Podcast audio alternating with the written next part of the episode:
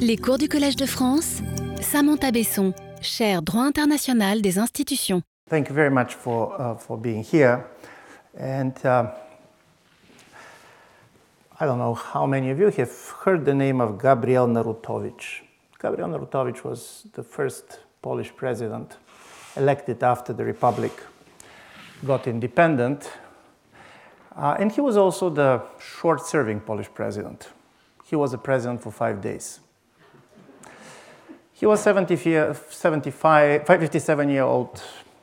He was an engineer. He was a political ally of President Pilsudski.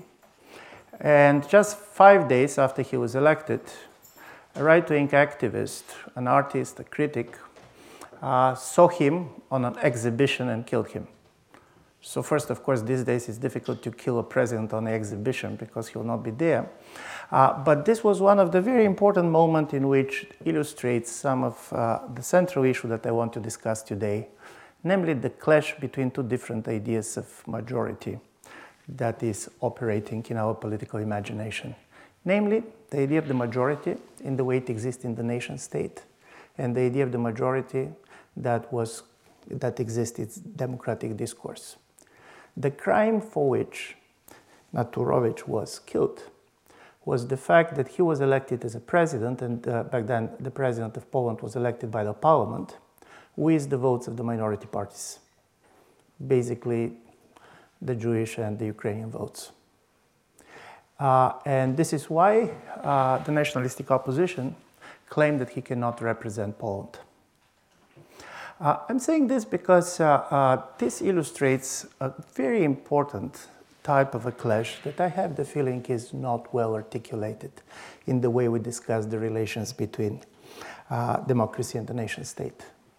Namely, and this is particularly true for Europe, and this is particularly true for the nation states that have been born uh, out of kind of the first decolonization, the disintegration of the continental empires which means that Ottomans, the Romanovs, uh, and uh, the Habsburgs.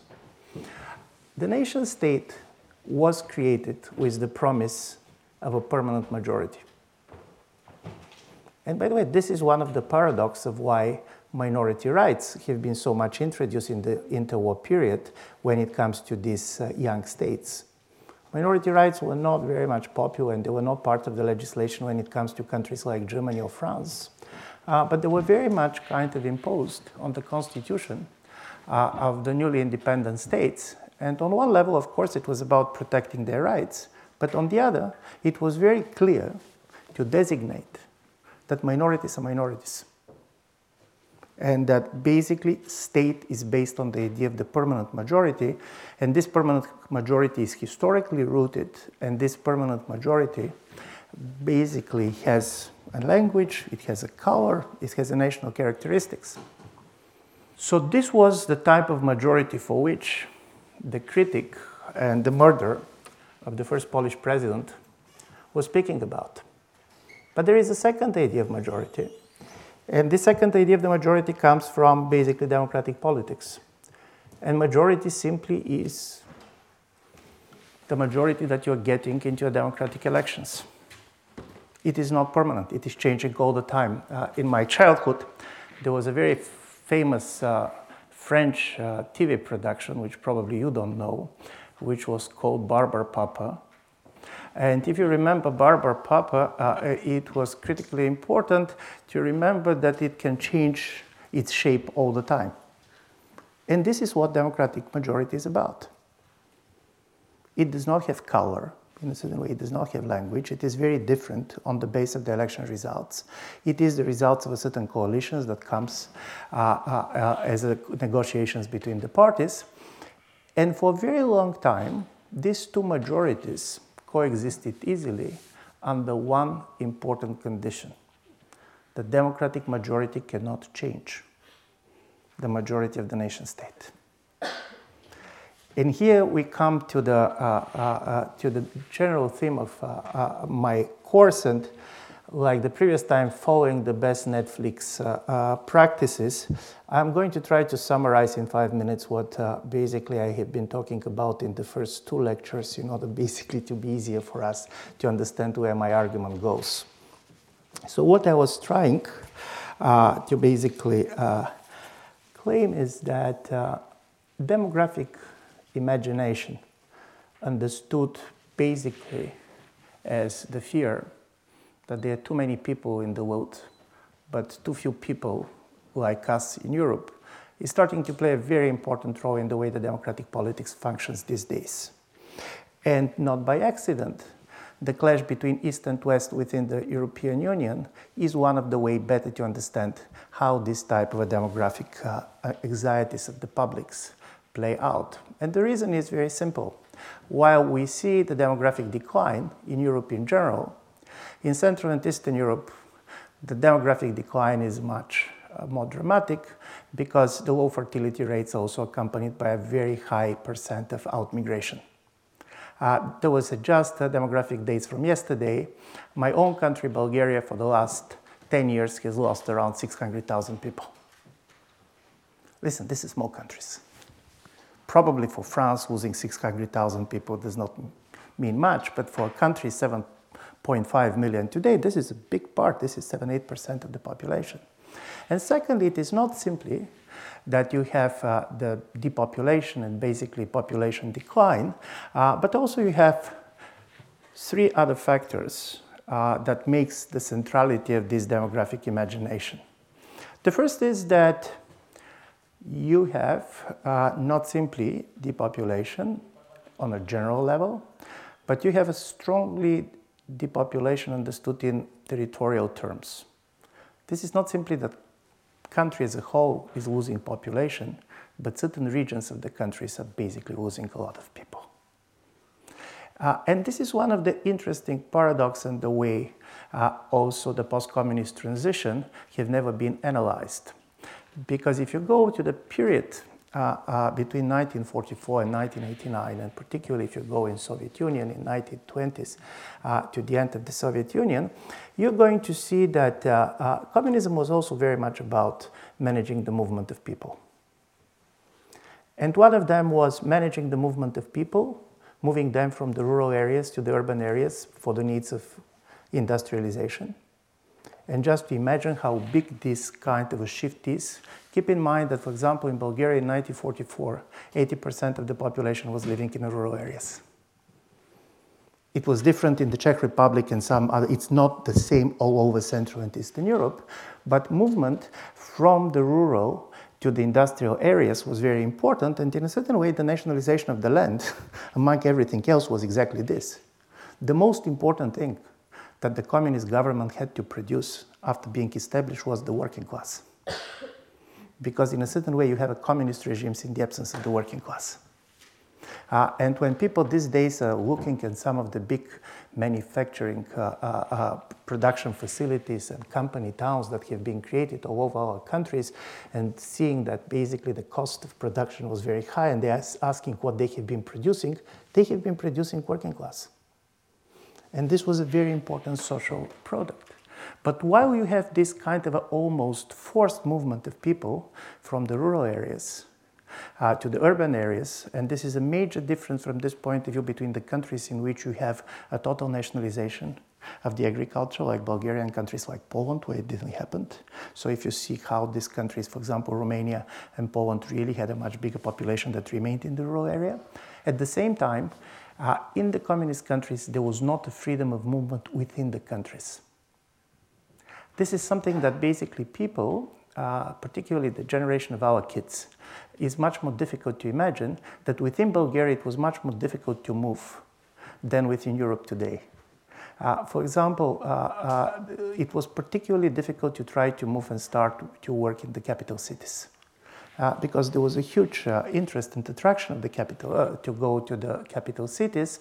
So, in order to go to Sofia, you need either to marry somebody or to get a very special permission or to go to work in a very kind of a unpopular uh, professions and very unpopular enterprises.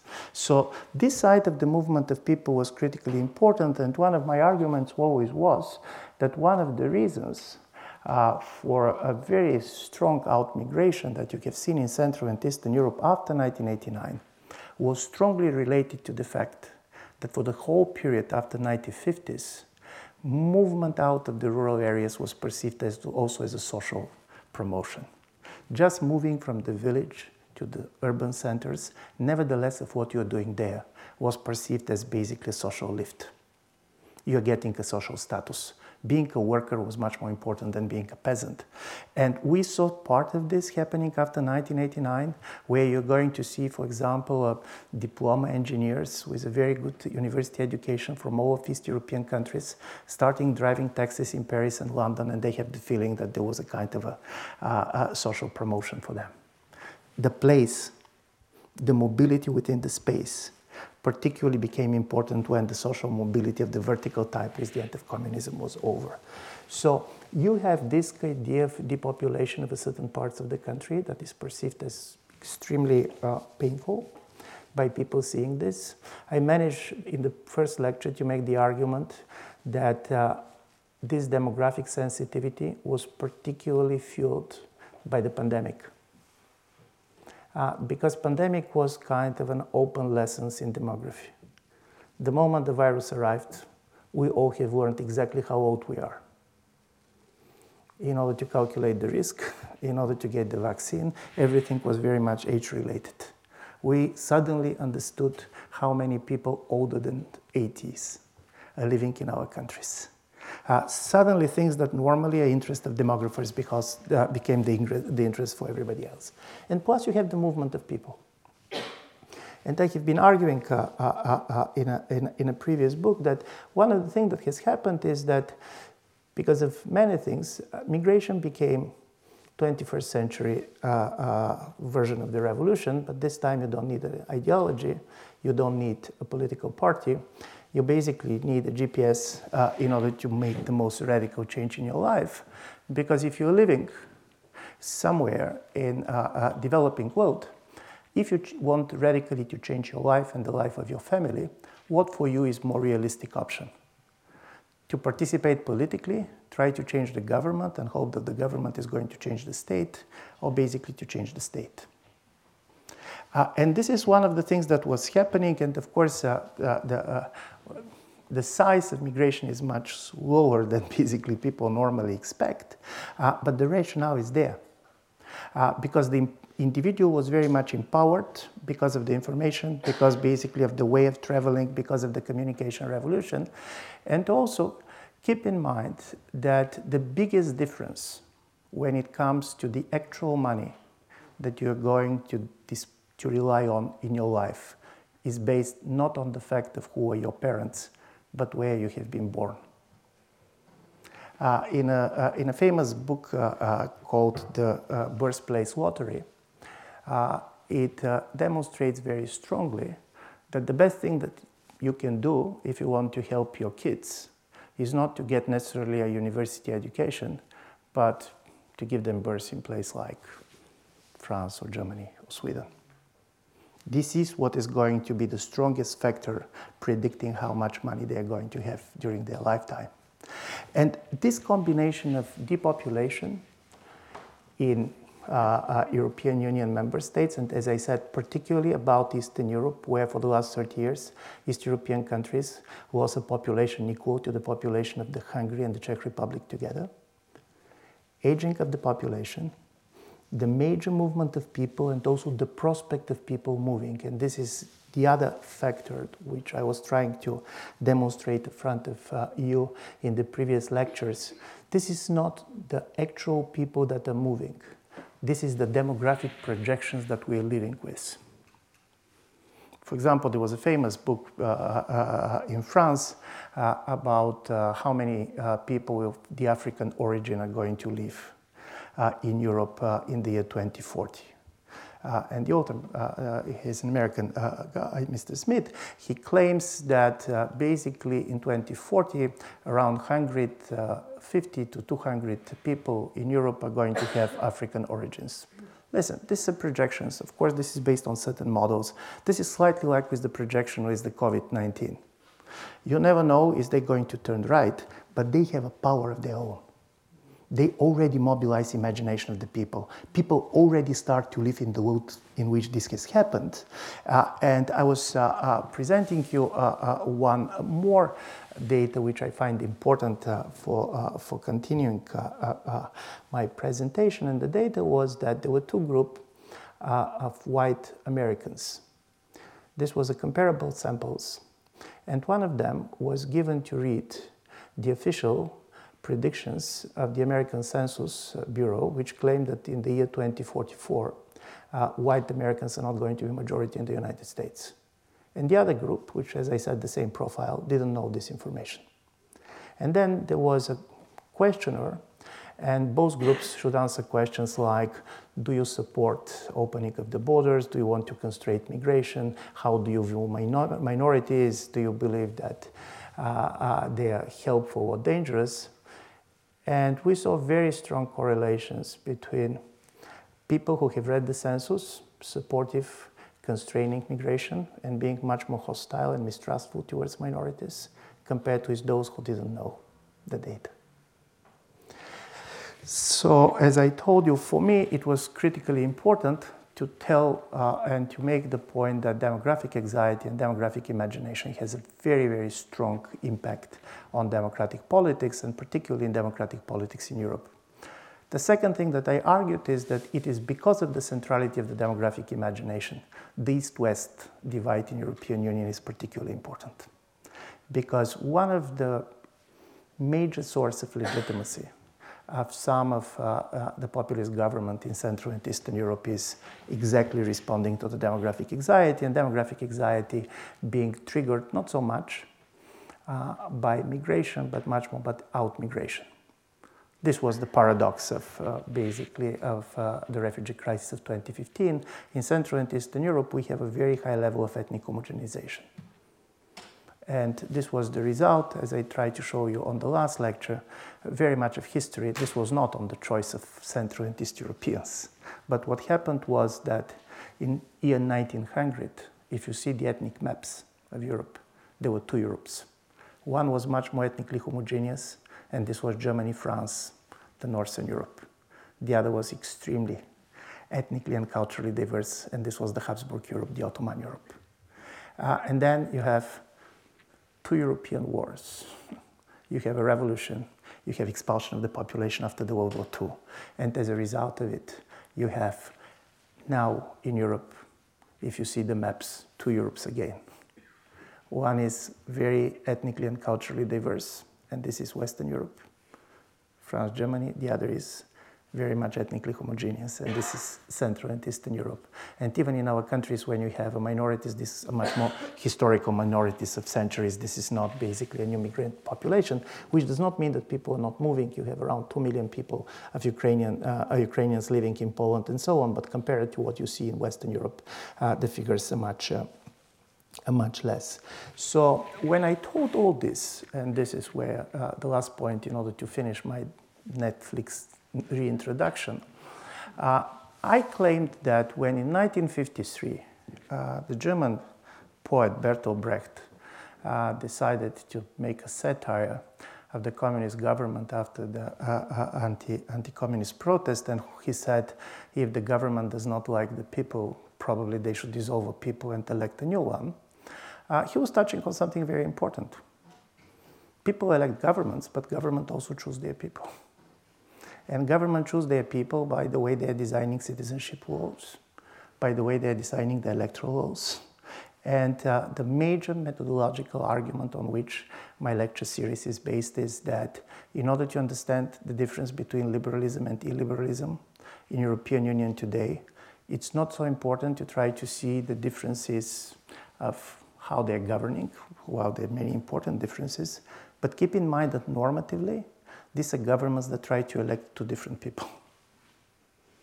Uh, liberal governments basically much more believe that you need a kind of a more inclusive idea of uh, citizenship and basically of a people which is going to allow uh, people coming from different uh, uh, parts of the world uh, to have the possibility to become a citizens. And from this point of view, you're trying to make the democratic majority much more distant and divorced from the majority of the nation states. And illiberal governments believe that in a certain way the nation state is going to lose its meaning, sovereignty is going to lose its meaning if basically uh, you have uh, this divorce uh, being realized. And this is why for them, uh, while you're ready to open the markets and allow, to, allow foreigners to come and to work uh, on your territory, uh, there is no idea that you're going to give them citizenship, and the right to vote is perceived very much as a kind of a national right coming from the origin and from history. So, this is the clash between these two majorities. The majorities, in the way it was defined by the nation state, and this was very much clear particularly in the case of East European countries that came as a result of the first uh, decolonization after the European continental empires have been dissolved. And on the other side, that the idea of the democratic majority, which does not have a national characteristics, is uh, something that uh, basically I want to, uh, I want to continue. Uh, and I'm saying that this is very important, and I was uh, uh, giving this example the last time is that if you adopt this perspective, you're going to make a sense of a certain things that is happening in different parts of the world that looks slightly strange and amazing. For example, why you have so much contested elections. Uh, the example which I gave and I'm going to repeat is very much connected uh, to, for example, uh, why President Trump was so much insisting uh, that if these elections are going to be stolen, this is going to be the last elections. From the way the idea of the last elections came. Uh, and I tried to argue that uh, one of the strengths of the democracy is that the elections are never the last elections. In a certain way, the idea and the reason why people agree uh, after losing elections to leave power is the fact that first, uh, you believe that if you're going to lose power, you're not going to lose everything. This is not 1944. Your property is not going to be taken out, and basically, your life is not going to be taken out. But also, you have a very good chance to come back because people get resentful to power, people basically got disappointed. So, being in opposition is the way to go back to government. This logic does not work if you believe that if you're going to lose these elections, the government are going to change, uh, to change the people and you're going to have a different people. So the major claim of President Trump that elections were rigged is not based on the fact that he believes that there were irregularities so much on the day of the elections. His idea was that the wrong people were allowed to vote. And basically, the wrong, the wrong people were non white Americans.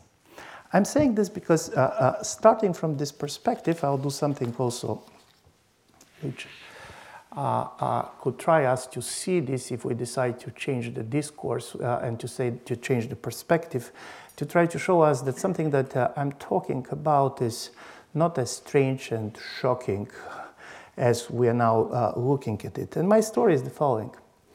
Imagine that you're a political scientist that have spent the 1990s in Yugoslavia only.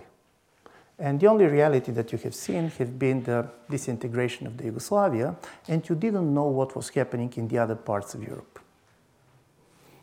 Imagine that Yugoslavia is a laboratory, and you are trying to understand what is going to happen in the future of Europe only knowing what is happening on the Yugoslav territory. I'm saying this because uh, in 1993, for the first time, I was in former Yugoslavia as an observer on the elections, and one thing struck me incredibly talking to uh, different parties, but particularly to the governing party in Serbia, then it was the Milosevic party. What makes them particularly furious uh, with uh, all of us going to observe was the fact that uh, uh everybody was saying uh, that Yugoslavia goes through Balkanization, while they insisted that they are doing Europeanization. And for them, Europeanization was that at last they're going to be a normal nation states on the territory of the former Yugoslavia. So they're going to do what others did in the 1920s, why he said we were very much unlucky after the end of the World War I to end up with this uh, uh, federal structure. Uh, and what it means to have a nation states for them was basically to end up with a national community which is ethnically extremely homogeneous. So it was not simply about territorial expansion. The major story was that all Serbs should live in the Serbian state, all Croats should live in the Croat state, and the first identity that was destroyed before anybody else was the Yugoslav one. When the war started, you can be Serb, you can be Muslim, you can be Croat, you cannot be Yugoslav.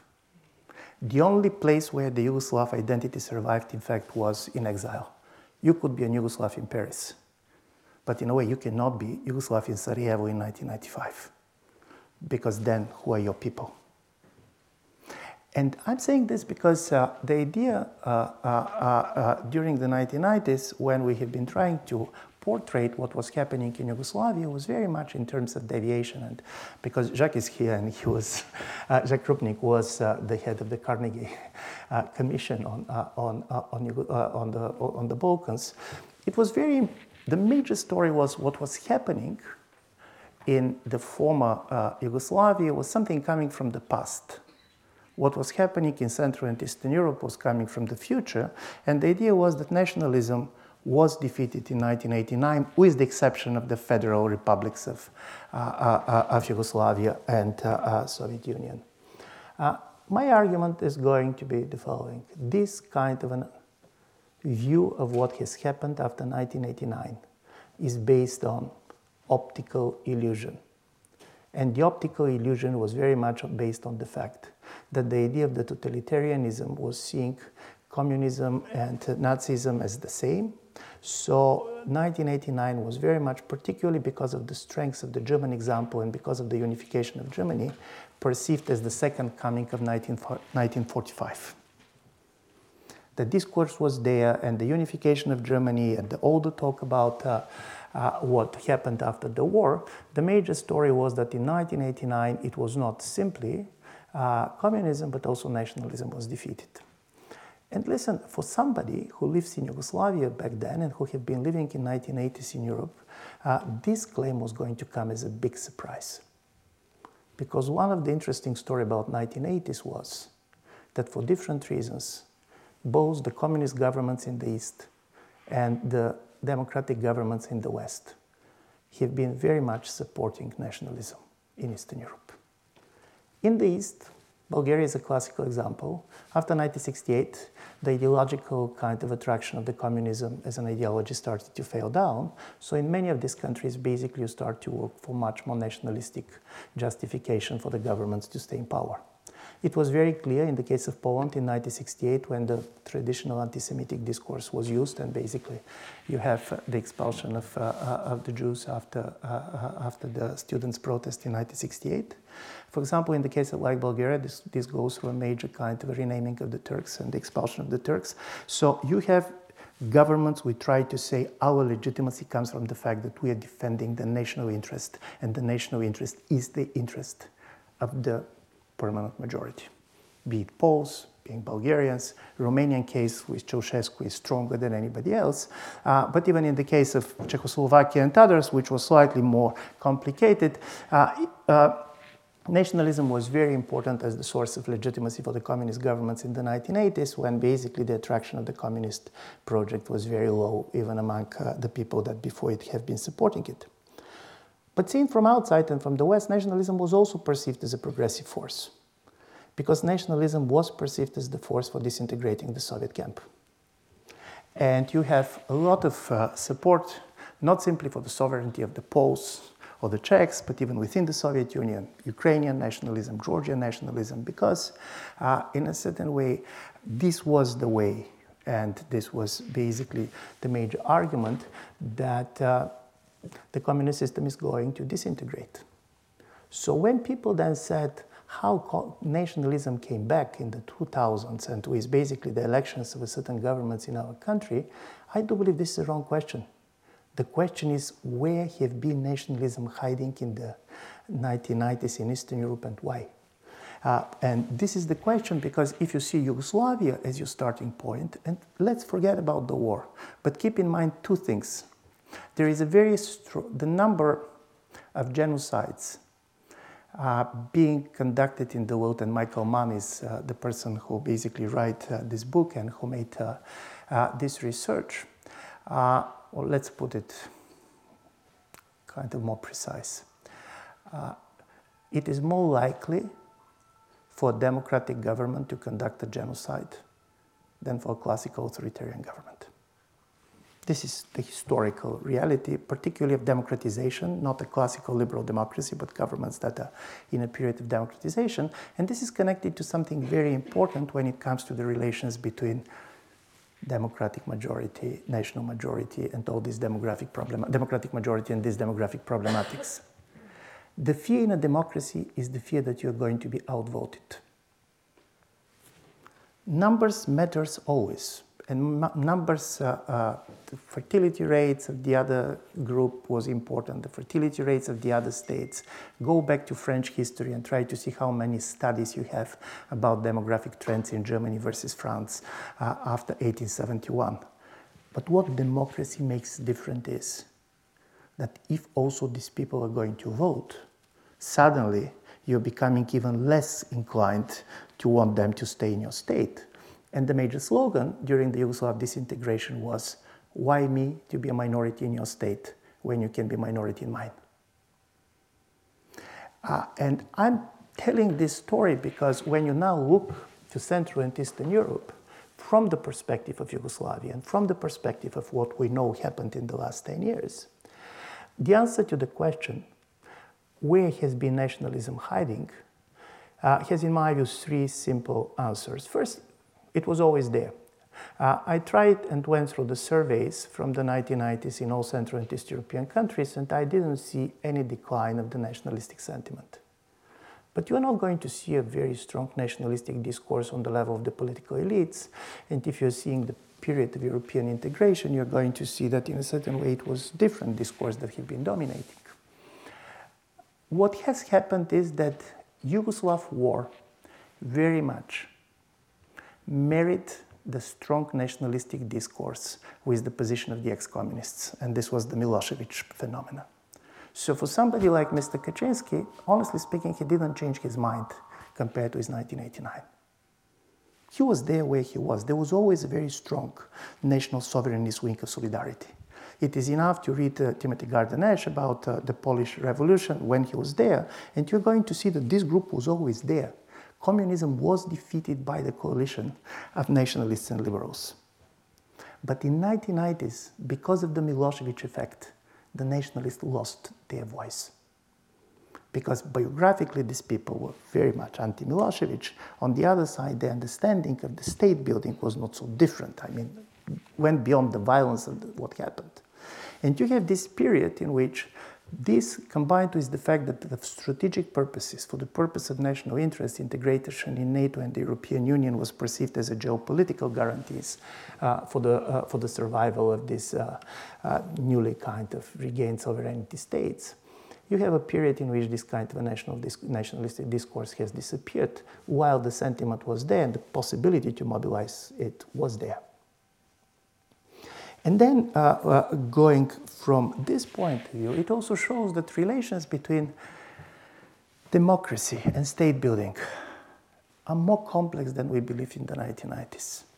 For example, in 1992, this political scientist who was living in Belgrade and knowing nothing else about what is happening in the world, and if he was a democratically minded person, he could expect that if the end of history uh, idea for Fukuyama is right, Albanian Kosovars in 1992 were going to vote on the presidential elections for the president of Serbia in 1992 for Milan Panic, who was coming with a much more democratic alternative to what basically uh, uh, Milosevic was presenting. But they boycotted the elections. And this is not because they don't believe in democracy, but because they believed in a democracy in their own country. So when you have a clash between the imperative of a state independence and the imperative of democratic voting, state independence came first. And I'm saying this because what we all very much focused on Central and Eastern Europe and building the European Union and developing the European Union have ignored was the fact that in 1990s and it basically continued for more than a decade, Europe was a kind of a big state construction site. More states have been born in Europe after the end of the Cold War than in any other continent, with the exception of Africa in the 1960s and 70s. This period and this kind of tensions between the state building, which were very much perceived as building nation states, with the logic of a permanent majorities, and at the same time spread of democracy and trying to build them as democratic states with a different idea of democratic majority is uh, what basically we missed. And then suddenly we discovered that in a certain parts of Central and Eastern Europe, this type of a conflicts that we have didn't talk uh, enough about in 1990s uh, are coming back. I'm saying this because there is a very important and interesting book by the Columbia professor Mahmood Mamdani, which is called uh, Neither Settlers uh, Nor Natives, which give an interesting perspective about this kind of choices and uh, the way we can talk about liberalism, illiberalism today. Mamdani, who comes from a very strong uh, uh, decolonization theory, basically claims the following. He said Europeans tend to view the emergence of the nation state as the result of the Westphalia process, and from this point of view, the emergence of the nation state was very much related to the idea of the toleration. Because Westphalia was about basically tolerating minorities, allowing in the state to have a diverse group of religious communities and others. But he said that for him, uh, the beginning of this process much more should be traced back to the 1492. Uh, and uh, two things happened at the same time the expulsions of the Moors and uh, the, the Jews from uh, the uh, Castilian Empire, and at the same time, basically, the beginning of the colonization of America. Because according to him, exactly these, these two sides of the state building came up. On one level, in Europe, in order to be a nation state, you need the idea of a permanent majority, which cannot be changed by the democratic vote. And on the other side, you basically go, and when you start to develop your colonial strategy, the most important there is not to allow the construction of a majority. Going with different tribal identities, with kind of a different way, particularly when we talk about indirect rule, because the moment when you construct majority, you're basically putting uh, the legitimacy of your own rules uh, uh, uh, uh under, under question. And this is an important in my view, argument for the understanding of some of the crises that we see in the European project today. My colleague in Vienna, uh, uh, the historian Tim Snyder, made two points that I find very much kind of a useful for, for developing this argument. First, he claims that one of the biggest illusions in the narrative European Union tells its story is telling that it was created by the nation states. In fact, it was created by failing empires, all of them. France for sure, but also Italy just losing Libya and others, Germany losing everything because they tried to got everything, uh, and uh, but even Belgium, Congo was still there. Uh, and then he said the first modern non-imperial states that everybody after that was trying to imitate and to model themselves on were not France because it was empire, was not Germany, but were countries like Greece and Serbia because it was the first kind of a nation states that came and never were an empires. Uh, and part of their story, their understanding the ethnic nature of the state and all this was very much coming from this tradition and why we all the time was trying to see basically this state formation as something that was catching up uh, in a certain way, this was the first post-colonial states that emerged in Europe, and the moment when Europe basically starts to, uh, uh, uh, to go with a disintegration of its empires, this was the states that starts to matter a lot. So if this is the case, and I do believe in a certain way this is the case, we can understand why the idea of ethnic homogeneity was so much understood as being so central, first for the legitimacy of the state, and second, even for the expectations what a working democracy is. Ethnic homogenization became really perceived as a preconditions of the state being able to create a political community which is cohesive enough and basically can go on sacrifice, on redistribution. Uh, American anthropologist uh, Clifford Geertz was the first one already in 1995 in a lecture that he gave in our institute in Vienna to try to push theoretically for us to understand that the end of the Cold War is not only the story of unification, but this is very much the story of disruptions and kind of a splitting. And he said, during the Cold War, the states were hardly pressed to stay together because of the geopolitical conflict. But he said, now when this conflict is not there, we are going to see how volatile and how diverse everything is. And then he came with the two critical questions. He said, now after the end of the Cold War, we are faced with two principal questions. What is a state if it is not a nation? And what is a culture if it is not a consensus? And here comes the major difference between liberal and illiberal answer to this question. On the question, what is a state if it is not a nation, the answer is nothing. In a certain way, the idea that you can have a nation state which is going beyond the idea of a permanent minority that gives uh, a historically rooted explanation, is something uh, that uh, the governments, for example, in Poland or Hungary, are never going to, uh, to accept. And when uh, uh, Prime Minister Orban lost the, the local elections for the mayor of Budapest and he was asked how he's going to be in opposition, he said, the nation cannot be in opposition. The clash between these two ideas of majority in my view, is something very important. And I'm saying this because this type of thinking about democracy and the nation state is something also very much intellectually connected uh, to Collège uh, de France and basically some of the debates coming here.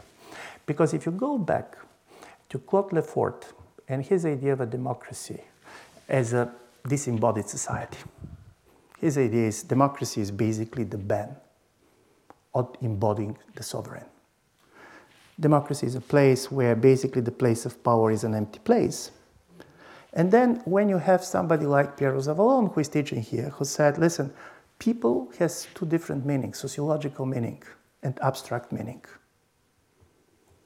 This clash between the sociological meaning of people, which is changing all the time, and basically, the abstract idea of a people that makes the state possible is what we are seeing today. And this is, in my view, at the heart of understanding of clash between liberalism and illiberalism in Europe. And this is my other kind of critical argument. I don't believe that there's a clash between East and West. But exactly because of the logic of this conflict, in the clash between East and West, you're going to see the logic of what is the, cl- the clash within every one of our societies.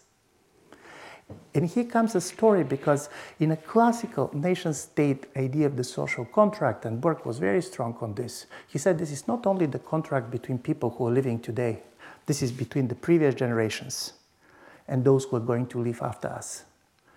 Here comes the demographic anxiety. We are living in a society in which people are less and less related to the generations that have been living before them. And some of them has the fear that the next generations were not going to be their children. Uh, and this creates idea of the political community in which things like migration, political identity come at the center of the political debate. And this is why my argument was that only if we understand liberalism and illiberalism as a project, two very distinctively different projects of what kind of people we can elect in a situation like this, uh, we can basically proceed uh, and, uh, uh and go with, uh, uh, with this.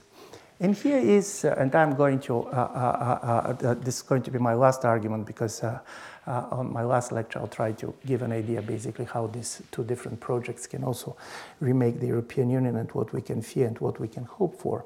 But this is the reason why the figure of the threatened majority, the majority ethnic groups that have to have the same fears uh, of minorities, is becoming critically important in European politics. And by the way, this is, of course, uh, the irony of history.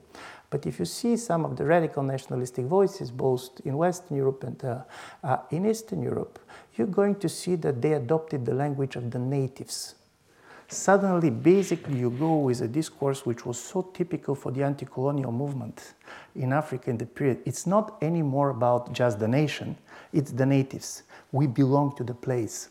One of the most popular political thinker uh, uh, in this tradition uh, basically is the Israeli political scientist and political theorist, Mr. Hazony, who wrote a book about the virtues of nationalism. And his major argument is that human history is not a clash of classes, like Marxist was telling it.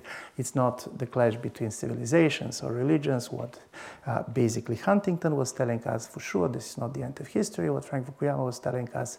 The major clashes between the nation states and empires. And for him, the Roman Empire, Soviet Union, European Union, United States uh, uh, after 1990s, all these are empires. And what is a nation state? These are people staying on their land. The only thing, of course, that he ignored that quite often different people contest the different lands as being their own. But this type of uh, uh, view of a total trying to view the land as belonging to certain people and states is critically important to understand what is going on. And from this point of view, when people now talk a lot about the models that Mr. Kaczynski or Mr. Orban are following, and when they talk that they're following and modeling their government on Mr. Putin or Mr. Trump, I strongly disagree. Uh, by the way, modeling something on Mr. Trump uh, is not easy uh, modeling something on Mr. Putin if you don't have oil and nuclear power is not easy. The real model is Netanyahu's Israel. And this is a strong and powerful model because paradoxically it comes from the history of East European nationalism. You have a small nation state, economically extremely successful, military very powerful, influential above its weight, but it is an ethnic state in which basically the state belongs to one of the, the majority groups and at the same time basically uh, insisting of being a democratic state.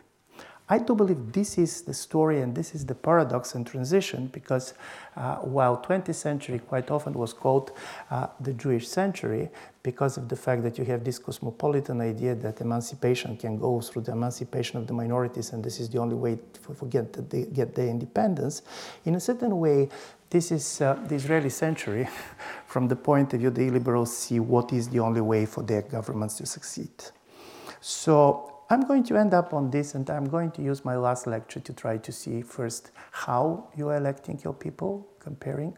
Secondly, what are the risks in both of the liberal and illiberal projects? Liberal project has its risks uh, too. But secondly, how they can coexist or not coexist within, Uh, uh, within the European Union.